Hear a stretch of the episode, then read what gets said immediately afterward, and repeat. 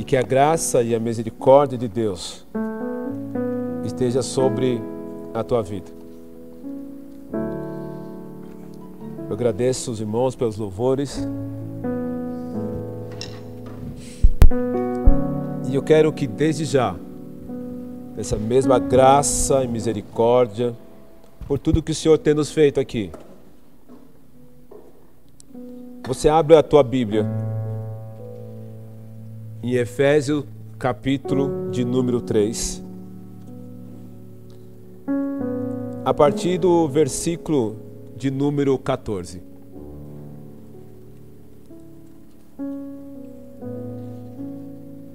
Efésios capítulo 3, a partir do versículo de número 14.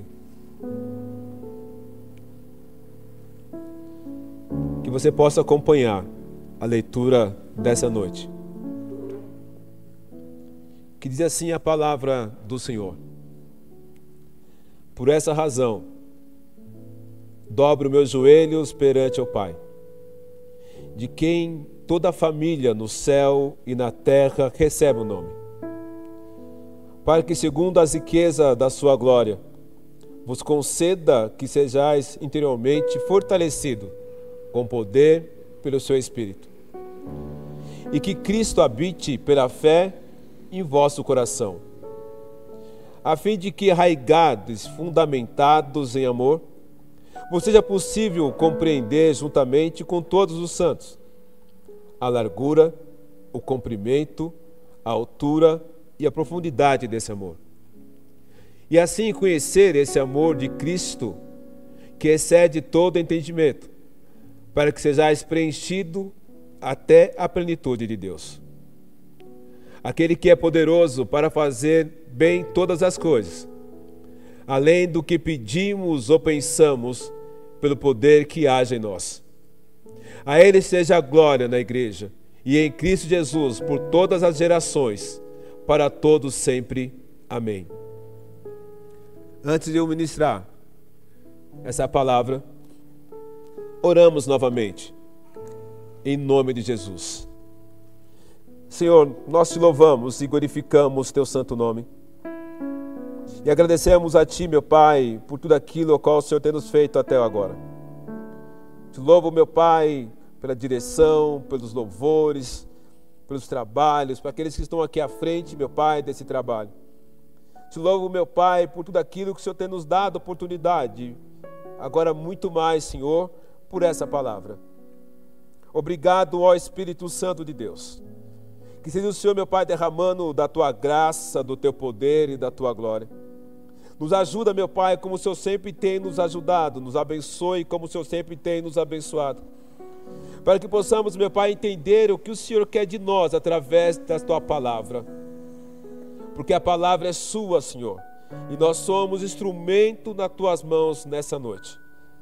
Que seja o Senhor, meu Pai, falando ao nosso coração, aos nossos ouvidos, Senhor Diz o Senhor meu Pai falando, o Senhor meu Pai aquilo, o Senhor meu Pai, para transmitir a tua igreja. Aqueles, meu Pai, que estão nesse momento, Senhor, na sua casa, juntamente com teus familiares, seus amigos, aqueles, meu Pai, que estão no carro, aqueles, Senhor, que estão ali, meu Pai, no hospital, na penitenciária, aqueles, meu Pai, que estão, meu Pai, nesse quatro canto dessa terra, Senhor, e possa, meu Pai, estar ouvindo, meu Pai, a palavra nessa noite. Conceda, Senhor, meu Pai, essa graça, nos abençoe, ó Espírito Santo de Deus, para que juntos, meu Pai, o Seu nome seja glorificado em todo o tempo. Eu te louvo, Senhor. Amém. Deus abençoe. É com muita alegria ministrar essa palavra. Me lembro, ou quase não me lembro da última vez que eu ministrei essa palavra, mas uma coisa que me lembra muito forte, orando essa semana, o Senhor me levava a essa leitura. Já li uma, outras vezes essa palavra, mas o que me chamou a atenção, esse texto, foi um dia que eu fui convidado a estar orando por uma família. E quando eu cheguei na porta dessa casa onde nós estaríamos ali orando, uma situação muito difícil. tinha uma plaquinha na porta e dizia assim: Por essa razão, dobro meus joelhos perante ao Pai. E isso me chamou a atenção, porque que me chamou a atenção foi assim, a situação ao qual o local aonde nós estaríamos ali orando. E as pessoas na placa da porta ali da entrada, essa frase. Nós já vimos várias frases, uma das frases mais repetidas que nós né, vimos e ouvimos, que eu e a minha família louvaremos ao Senhor. Mas uma placa diz assim: por essa causa me ponho de joelhos, é difícil encontrar isso. E isso vem há anos, há anos na minha vida meditando nisso. E eu pergunto a mim mesmo, me pergunto a você nessa noite, por qual causa você tem dobrado o teu joelho perante ao Pai? Será que nós temos dobrado nos nossos joelhos em causas relativas, em causas que realmente vale a pena, em causas que verdadeiramente podem nos levarmos até o trono da graça do nosso Senhor Jesus Cristo?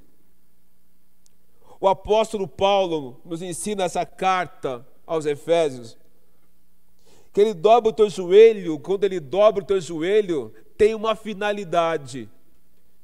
E às vezes tem nos faltado qual a finalidade ao qual nós dobramos o nosso joelho diante de Deus.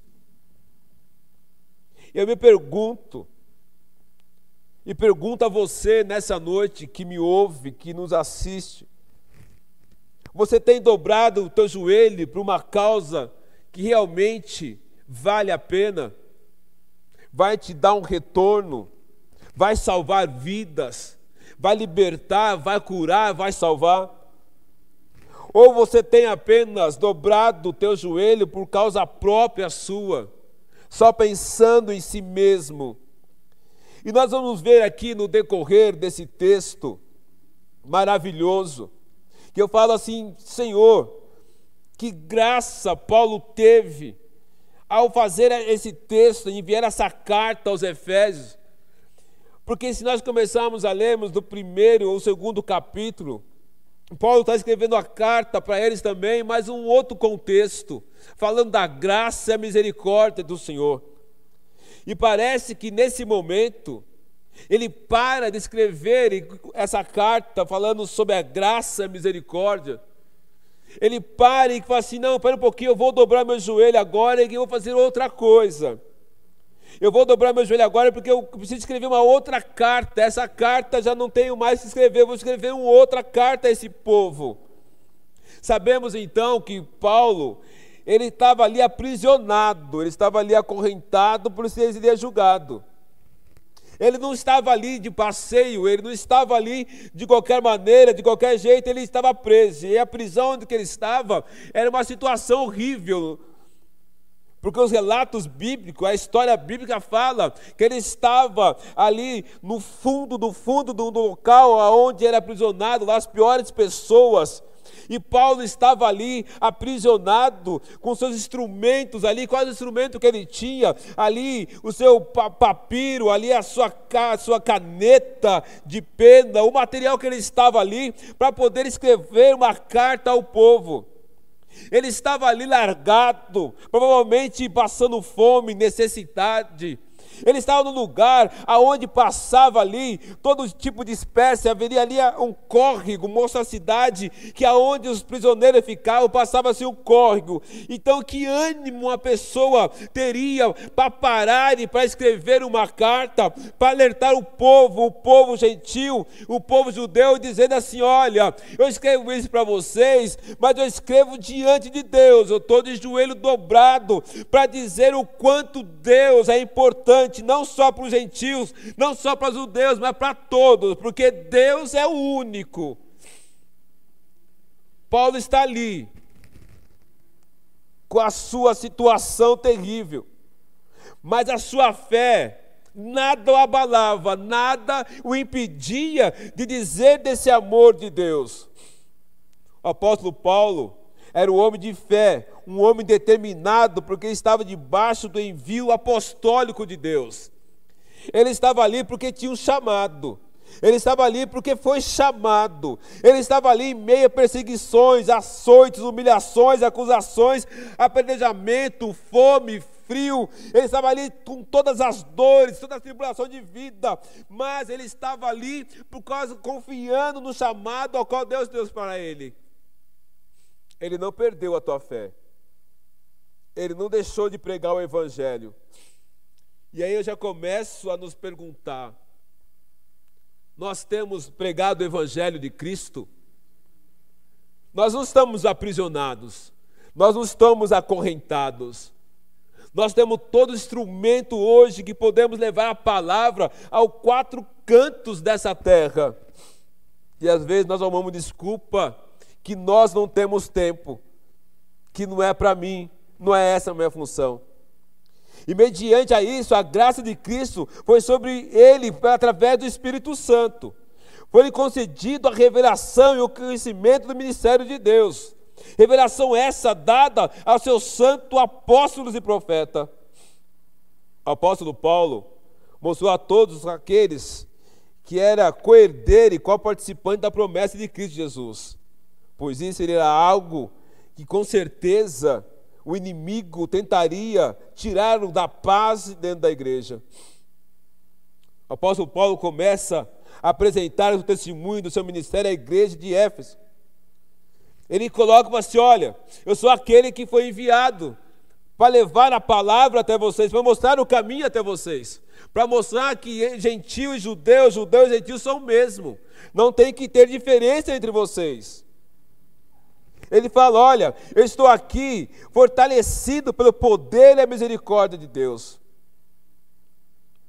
Possivelmente os fiéis da igreja de Éfeso estavam desmotivados, desanimados, entristecidos, porque viu a situação daquele que viria uma carta para mudar todas as consequências que eles estavam passando. A igreja nos dias de hoje não está diferente dos dias de Paulo. Frustrações, muitas igrejas frias, desanimadas, entristecidas. E quando eu falo igreja, eu falo igreja pessoa. Homens e mulheres. Porque qualquer coisa abate o desânimo. Então eu já quero dizer para você, querido, independente da pandemia que nós estamos vivendo, isso não pode desanimar você. Você tem que cada vez mais buscar a presença de Deus que as dificuldades que nós estamos vivendo, estão passando, as notícias ruins, entristecidas, isso não pode deixar de abater a tua fé. Busca o Senhor a cada dia em nome de Jesus. Por essa causa, me ponho de joelho diante do Pai. O apóstolo Paulo, sabendo de tudo isso, e ao escrever essa carta, ele tem convicção daquilo que ele estava fazendo. Nós podemos até dizer muitas coisas, podemos reagir de várias maneiras, mas nós não podemos perder a nossa fé, não podemos desviar a atenção em Cristo Jesus, não podemos deixar que tudo isso que está nos acontecendo venha nos abater, porque nós não estamos presos, nós estamos presos no Senhor, Ele é o único que nos prende. Nada mais nos prende nessa terra. Ele é o único que nos prende. E eu quero, em cima desse texto, dessa carta de Paulo aos Efésios, mostrar para nós o porquê que nós temos que continuar a pregar esse evangelho. E também tentar trazer para você porque qual causa que você está dobrando o teu joelho. Mas de antemão, eu quero dizer para vocês que existe uma diferença muito grande. Tem pessoas que dobram o joelho, tem pessoas que não têm condições de dobrar o joelho. Aqui ele usa a postura de dobrar o joelho, porque naquela época o, a, os judeus tinham o costume de ficar em pé e levantar as tuas mãos em oração. Mas Paulo quebra tudo isso, ele dobra o teu joelho para mostrar que é assim: olha, eu estou dobrando meu joelho porque eu estou dobrando aquele que é superior a todas as coisas. Por que, que eu devo dobrar o meu joelho? Por que, que nós temos que dobrar o nosso joelho? Primeiro, Paulo deixa muito bem claro. Mantenha sua Bíblia aberta. Estaremos decorrendo os versículos aqui e tentando entender por que Paulo escreve essa carta ali aos Efésios, dizendo assim: olha, vamos dobrar o nosso joelho. Primeiro momento aqui que eu entendo, que eu aprendo através da Escritura, ele tem uma reverência e respeito a Deus, porque Deus é a maior riqueza da sua glória. Como eu disse, os judeus tinham o costume de orar em pé, com as mãos levantadas. Paulo vai e dobra teu joelho. Porque ele está dizendo aqui, olha, que diante de Deus, ninguém, querido, vai conseguir ficar em pé. Diante da presença do nosso Senhor Jesus Cristo, homem nenhum, todo joelho se dobrará, todo joelho se dobrará, independente da raça, da origem, da cor da pele, das condições financeiras, diante de Deus, diante de Todo-Poderoso, todo joelho se dobrará. E Paulo faz isso antes. Porque a presença valiosa de Deus será derramada sobre a igreja, e eles contemplarão a glória do nosso Senhor Jesus Cristo. Uma reverência e respeito às vezes as pessoas têm mais reverência e respeito pelo homem do que pela presença e o poder do Espírito Santo de Deus. A presença valiosa de Deus será derramada sobre você, igreja, e estará o Espírito Santo sobre a tua vida.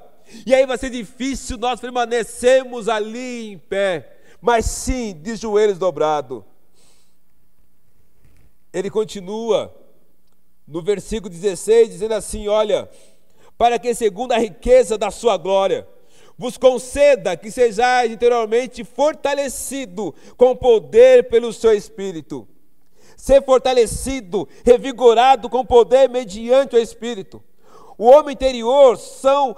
O que, que é o homem interior? É a nossa mente, o coração, a consciência, a vontade. Mas isso tudo, nós só conseguimos ter esse vigor, querido, você só consegue ter esse vigor, ser fortalecido, é através do Espírito Santo de Deus. Se você está aí hoje, aí ouvindo a palavra, é porque o Espírito Santo de Deus, eu creio nisso, habita em tua vida. Por isso que nós temos esse vigor, por isso que aqui os irmãos louvaram ao Senhor nessa noite, glorificando, porque é o Espírito Santo de Deus que vai nos revigorando, trazendo força, nos capacitando, nos abençoando, nos dando vontade a cada dia. Por isso que muitos ainda falam assim: olha, eu não vejo a hora de voltar ali para o templo para orar juntamente com nossos irmãos ali. Eu quero dizer, querido, não espere abrir a porta do templo. Onde você está, pode ser o templo que o Senhor escolheu para você louvar e glorificar o teu santo nome. Esse espírito que nos revigora, revigora, nos dá ânimo, nos dá coragem, tira todo o desânimo e tanto, tanto de sabores que nós temos na nossa caminhada quantas notícias recebemos, quantas dores, quantas perturbações. Então, querido, mas imagina o seguinte: você vai tentar acordar pela manhã, você não tem força nenhuma por tudo aquilo que você vai enfrentar. Aí vai o Espírito Santo de Deus, ele vai te fortalecer, fala assim: não, levanta, porque eu estou contigo, não desanima, não, porque eu te capacito e te guardo a cada dia em nome de Jesus. Ou seja, o Espírito Santo te envolverá nessa terra e te considerará uma unção de autoridade para vencer os adversários da tua batalha. Apenas se coloque em pé. Se coloque em pé porque Ele vai te ajudar. Se coloque em pé porque as batalhas estão aí. Mas nós temos o Rei, aquele que vence todas as batalhas, porque o teu nome é poderoso. Ele é santo, santo de Israel. Ser fortalecido, revigorado nós só conseguimos isso através do poder e a glória do nosso Senhor Jesus Cristo. No versículo 17, ele diz assim: E que Cristo habite pela fé em vosso coração, a fim de que, arraigados e fundamentados em amor, é interessante, Cristo habita em mim e habita em você. Cristo habitará no seu coração plenamente pela fé. O Paulo está dizendo o seguinte: olha, eu creio que, que Cristo habita em vocês. Mas aqui ele diz uma palavra interessante: plenamente pela fé. Temos que pedir que Cristo habite em nossa, nossa forma constante. O domínio da nossa vida. Habite em mim, o ser salvador, condutor. Tem pessoas que quer que o Senhor habite na vida dele por algum momento, por algumas partes. Não, é, tem que ser plenamente. Quando você é de manhã, à tarde, à noite, aonde você está, na tua casa, quando você sai da tua sala, vai para casa, para o quarto, vai para a cozinha, aonde você for, querido, Ele está aqui, está lá plenamente sobre a tua vida. Quando você sai para trabalhar, Ele não, é, não vai ficar na tua casa ali, não, Ele vai te acompanhar. Quando chega no teu trabalho, Ele está ali também. Ele vai assim: olha, Ele diz assim para o povo ali em Efésios, assim, querido, peça que o Senhor fica plenamente sobre a tua vida vida 24 horas, 48 horas, constante, sendo Ele aquele que vai te dirigir, te capacitar por onde você caminhar, por onde você for. Você não será mais um cristão oscilante. Tem pessoas que querem que o Senhor seja plenamente só quando precisa, só quando necessita, só quando as coisas apertam. Paulo diz ao contrário, fala assim: não, não é dessa maneira. Que ele seja o que? Pleno. Para onde você for, para onde você caminhar, ele tem que ser o quê? Pleno em Cristo Jesus. No versículo ainda, ele continua 17: arraigados e fundamentados em amor.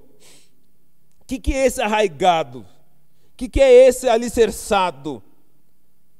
Arraigados quer dizer enraizados, e alicerçado quer dizer fundamentados.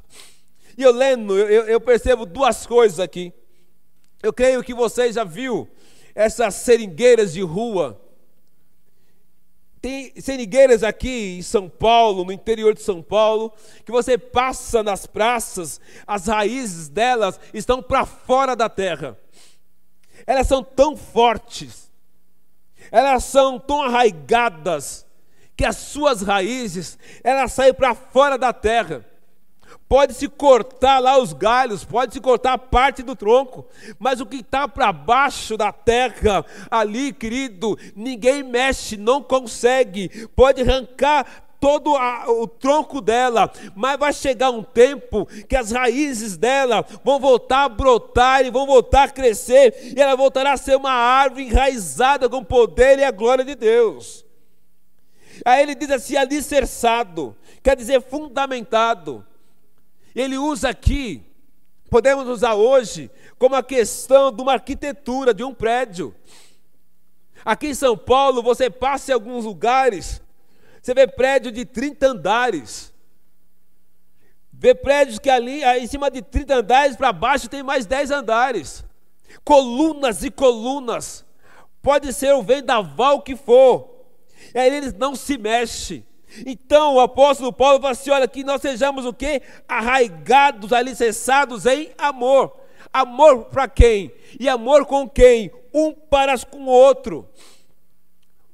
Às vezes você está falando, olha, eu estou com saudade do meu irmão, da minha irmã, querido. Ter a saudade é muito bom, mas ter amor é melhor ainda. Porque o amor permanece, o amor é contínuo, o amor está todos os dias sobre a nossa casa, sobre a nossa vida, em nome de Jesus. E se você, querido, for arraigado e alicerçado, como ele diz aqui, nada mais abalará o seu amor por Deus e que está em Cristo Jesus, porque você terá espiritualmente na videira que é Cristo. A videira, querido, não abala, a videira, querido, nada afeta, porque é o poder de Deus que está sobre ela. Alicerçado na rocha eterna e o sentimento por Deus jamais será afetado, esfriado. E eu me preocupo, esse período ao qual nós estamos, não estamos sendo reunidos no templo. Quantas pessoas, por não estar arraigadas, fundamentadas, já se desviaram da fé? Quantas pessoas que, porque não vêm mais ao templo, estão deixando de buscar a presença de Deus. Quando as pessoas, porque não está nessa comunhão, estão se afastando cada vez mais, querido, está na hora de você começar a buscar ali a raiz, buscar ele ser arraigado, fortalecido, para poder, quando as portas se abrirem, você voltar aqui forte, dando glória a Deus e aleluia. Ele continua no versículo 18, dizendo assim: Olha vós seja possível compreender, juntamente com todos os santos, a largura, o comprimento, a altura e a profundidade desse amor.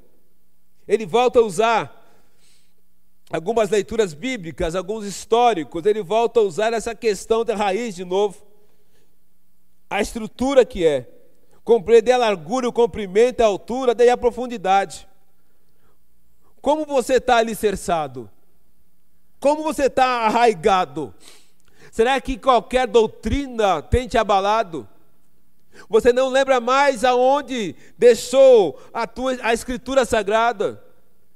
Porque agora não se usa mais aos domingos para vir ao culto, porque o templo está fechado.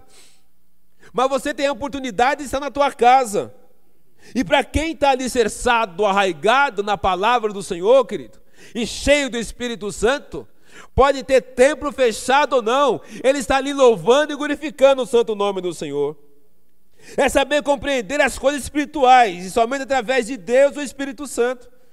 Só quem tem esse conhecimento, só quem tem essa vivência de buscar o Senhor em oração, dia após dia, vai entender o que o apóstolo Paulo está dizendo. Ei, eu dobro meus joelhos diante o Pai, independente da situação que eu estou vivendo, porque eu sei que o Pai há de falar comigo através do poder do Espírito Santo de Deus. Eu não preciso esperar que as portas se abram. Eu não preciso esperar que outras pessoas me mandem. Não, querido, diante do Pai, eu dobro o meu joelho e por essa causa eu tenho buscado o Evangelho do nosso Senhor Jesus Cristo. Você vai conhecer a Deus na largura, no comprimento, na altura, na sua profundidade, querido, quando a palavra de Deus estiver arraigada na tua vida, quando a palavra de Deus estiver alicerçada dia após dia dentro do teu coração. No versículo 19, ele diz assim: E assim conhecer esse amor de Cristo, que excede todo entendimento, para que sejais preenchido até a plenitude de Deus. Ele fala, é uma loucura para muitos que não entendem essa palavra. Nós já estamos cheios do Espírito Santo de Deus. Mas aqui ele fala a questão da plenitude. Imagina, é algo maior ainda. Olha que Paulo, de joelhos dobrados, está pedindo a Deus a plenitude, algo superior, algo muito mais. Compreender o que não é compreendido exceder todo entendimento humano. O mundo aí fora não tem conhecimento, esse amor que ele tem por nós, querido. Falar para algumas pessoas que Jesus morreu na cruz por mim, por você, para alguns é loucura. Que amor é esse? Que amor é esse? Mas nós conhecemos esse amor. E é por isso que nós estamos aqui. É por isso que você está aí. Então, querido, se você conhece esse amor, ao qual excede todo entendimento, você tem que dar glórias a Deus todo dia e cada dia mais, conhecer essa largura, esse comprimento, essa profundidade ao qual o Senhor tem nos colocado. Lembrar, querido, tudo o que ele suportou por nós na cruz é somente aquele que vive esse amor. O amor de Deus te fará compreender todas as coisas, em toda situação de caos e de guerra que você está passando ou vai passar. Você vai conseguir viver e contemplar a paz do Senhor na tua alma e no teu coração. Deus vai te dar visões e possibilidades. É só para quem conhece esse amor do Senhor. Quem conhece essa plenitude, vai saber que, independente, querido, da situação que você está passando, Ele vai com a providência, e todo esse caos há de acabar em nome de Jesus. ele continua, serão tomadas de toda a plenitude de Deus. Imagina, Deus é tudo. Imagina a plenitude de Deus. Essa plenitude é Cristo. Ele é nova reverência. Viver plenamente em nós. Permita que essa, que esse, essa plenitude permaneça na tua vida. Às vezes as pessoas aceitam o mínimo mínimo. Não, ele tem muito mais para nós.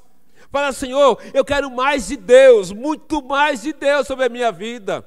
Porque se eu peço mais de Deus, Ele me ajuda a caminhar pelos caminhos certos, pelos caminhos corretos. Ele me ajuda a andar em conformidade à tua vontade e ao teu querer. Aí sim você vai ver como Deus vai poder agir na tua vida.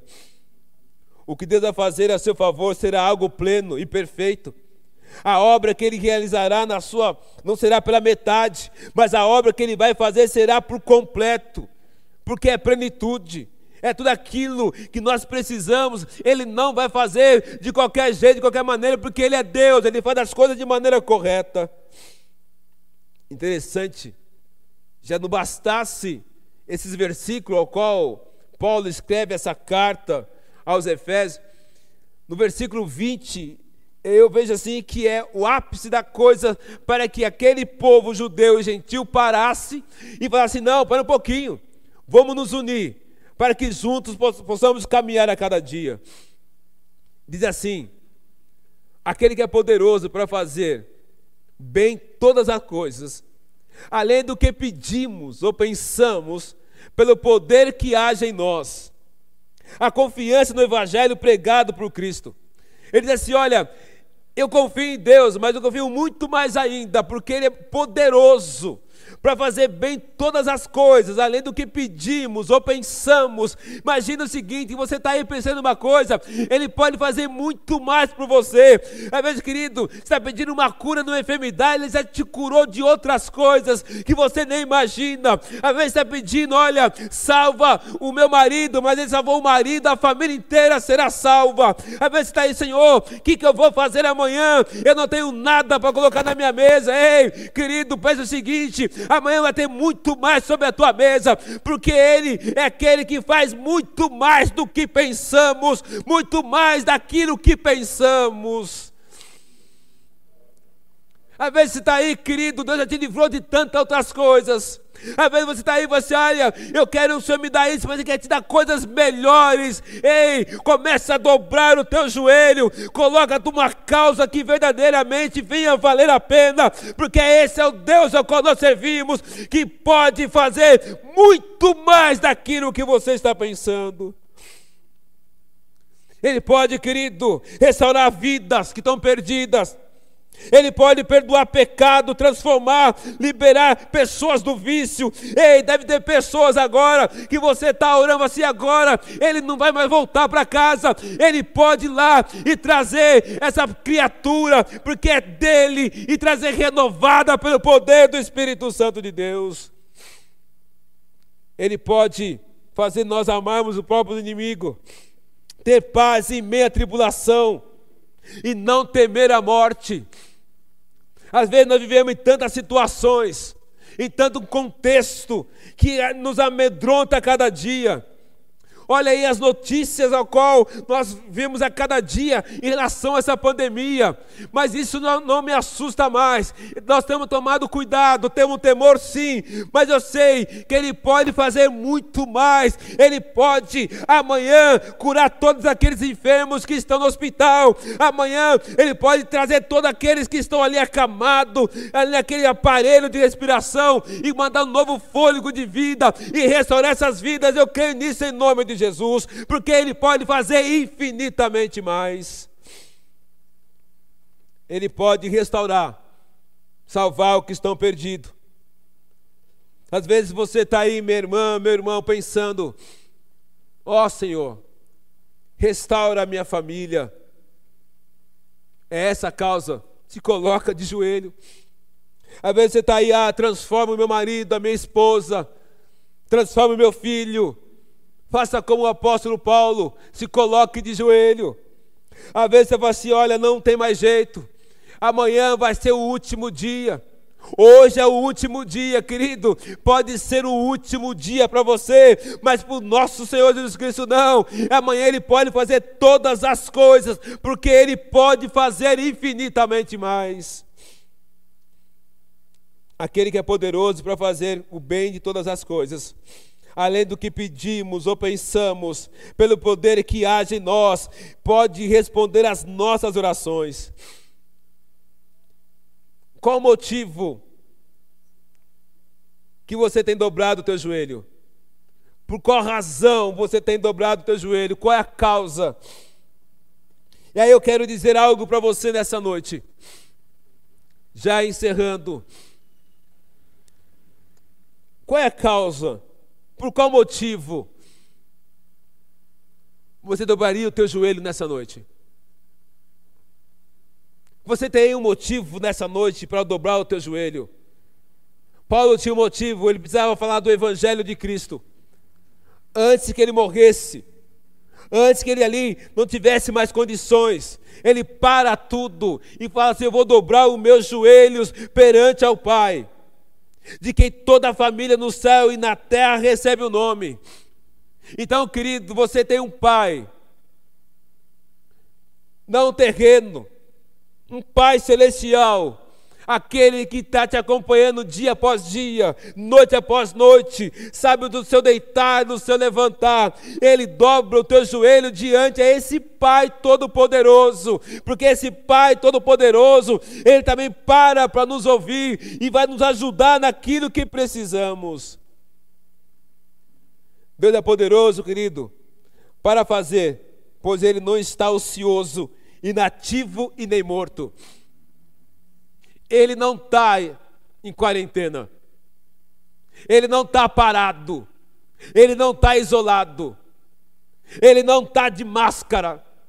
Ele está agindo a cada dia está agindo na minha vida, está agindo na tua casa, na tua família, em nome de Jesus. Ele não está ocioso, ele não está parado em frente de televisão, ele não está assistindo filmes e filmes, não, ele está assistindo a tua história, ele vai te levantar e te ajudar, eu creio em nome de Jesus. Deus é poderoso para fazer o que pedimos, pois escuta a oração e responde. Os teus ouvidos não estão tampados. Os teus olhos não estão fechados. Ele está escutando a tua oração quando você dobra o joelho, quando você coloca de joelho diante a situação. Ele também está ouvindo ali, está escutando tudo. Ele fala assim: pode falar comigo, que eu estou te ouvindo. Às vezes parece que Deus não responde, Ele não responde porque Ele está ouvindo, para depois responder. Então continue falando com Ele, buscando Ele, porque no tempo certo Ele vai responder as tuas orações, eu creio em nome de Jesus. Deus é poderoso para fazer o que pedimos ou pensamos, pois Ele lê o nosso pensamento. Ei, querido, nenhum Deus dessa terra consegue isso. De seitas nenhuma, de religiões nenhuma, só nosso Deus. Porque Ele sabe quando você dobra, vai dobrar o teu joelho, ou quando você junta as tuas mãos ou quando você põe a cara no pó, põe a testa no chão, ele já lê o teu pensamento. Ele mais ou menos assim fala assim: olha, eu já sei o que você vai pedir, eu já sei do teu pensamento, mas continue falando comigo, porque me agrada naquilo que você está pedindo. Eu quero dizer para você nessa noite que me ouve, tá, o Senhor está entrando com providência na tua casa, eu creio em nome de Jesus, porque o teu pensamento, o teu pensamento não pensamentos de mal, são pensamentos que agradam ao Senhor a cada dia. Deus é poderoso para fazer o que pedimos ou pensamos pois ele sabe de tudo e tudo pode realizar. Interessante. Ele sabe de tudo. Aí você vai dizer assim: mas por que, que eu tenho que dobrar o joelho perante ao Pai? Porque Ele é o Pai. Porque Ele é Pai. E diante do Pai, querido, nós temos de nos colocar de joelho. Nós temos de colocar de joelho para que Ele venha realizar todas as coisas.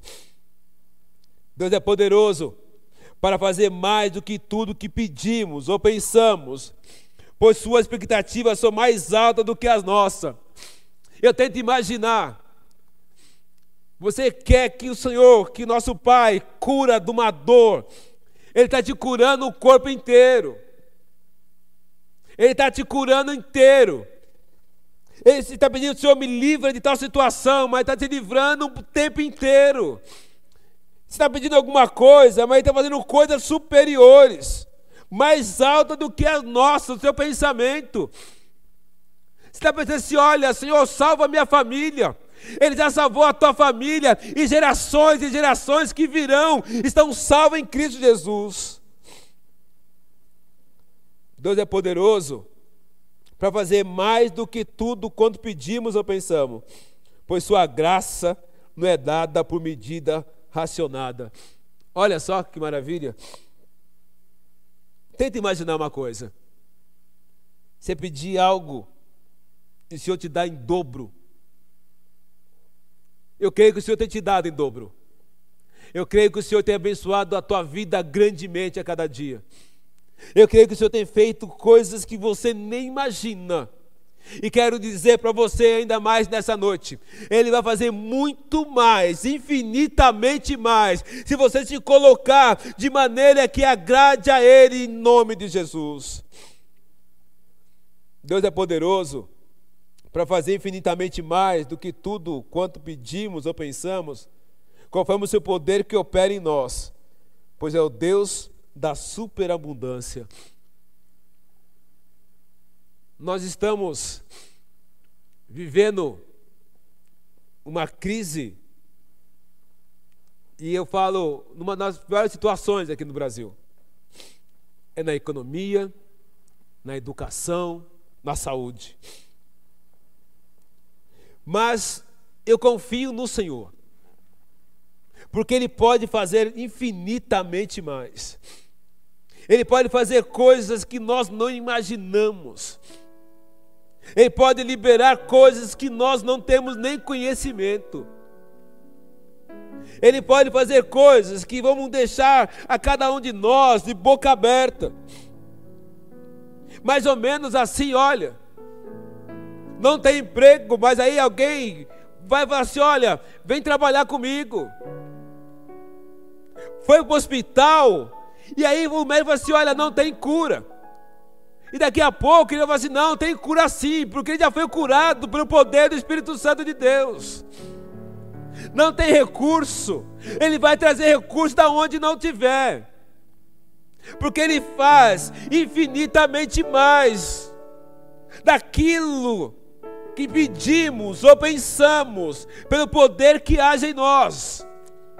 Por que, que ele vai fazer isso? Porque lá no 14 ele diz assim: ó, por essa razão eu dobro meus joelhos perante o Pai, de quem toda a família no céu e na terra recebe o nome. Você tem um novo nome, você é filho de Deus, querido. E quem é filho de Deus, que dobra o teu joelho, se humilha, busca, recebe infinitamente mais.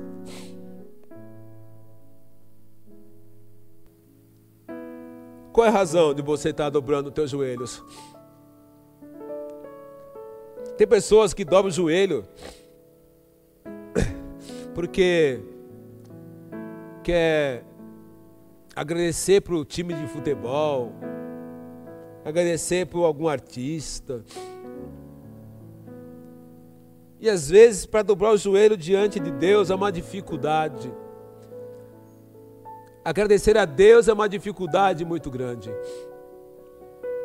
Mas o apóstolo Paulo, ele não pensou duas vezes.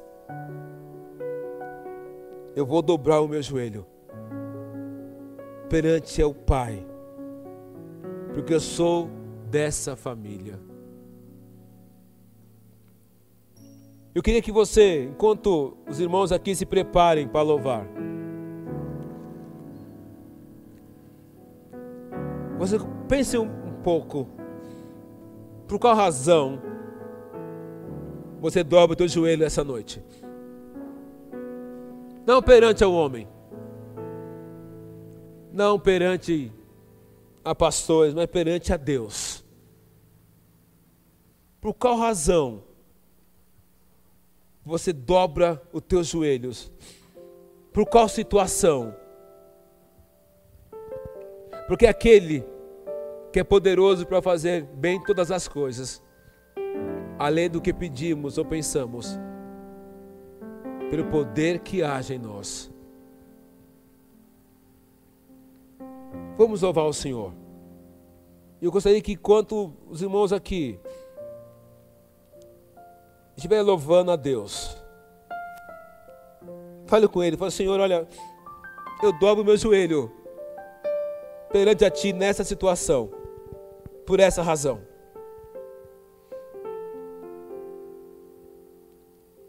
Eu dobro meu joelho perante o Pai nesse sentido.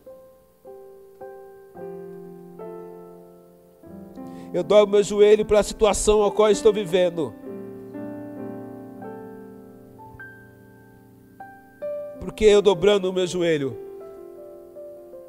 há esperança. Há esperança.